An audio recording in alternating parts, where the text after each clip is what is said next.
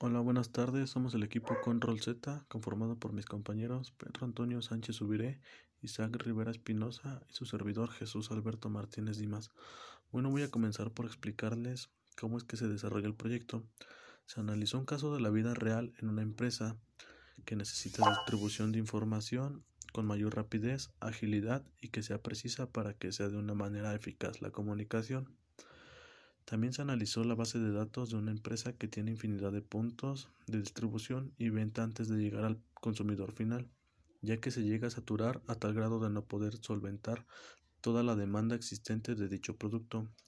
Lo que se planteó fue una posible solución para tener una mejor base de datos distribuidos, para así mejorar la comunicación entre las áreas de almacén, ventas y distribución, para que se realice de una manera rápida y precisa la interacción con el cliente.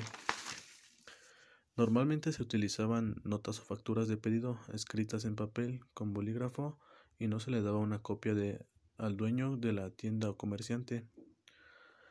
El problema nacía entre el cliente y el personal del área de ventas que ingresaban la información a su base de datos, ya que como mencionamos había causas por las que la información se podría catalogar como poco confiable.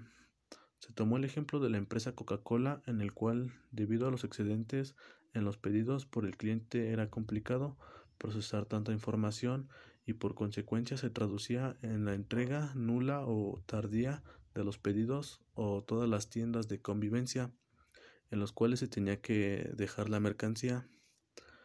Es por estas razones que se busca implementar un método para recabar la información de una manera en la cual instante que se hiciera el pedido, se ingresará la información. Asimismo, que los repartidores tuvieron la capacidad para acceder de una manera controlada para poder garantizar la recuperación y el procesamiento de datos, que darían como resultado un mejor servicio. El objetivo principal es analizar cómo funciona la estructura de comunicación cliente-servidor dentro de la red investigar cómo es el funcionamiento dentro de la empresa. También identificar alguna problemática dentro de la empresa para poder diseñar alguna solución. Los objetivos específicos son crear una comunicación cliente-servidor para hacer un sistema distribuido.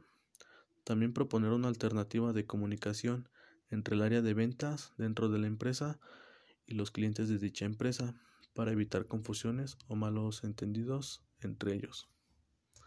Bueno, continuamos con mis compañeros.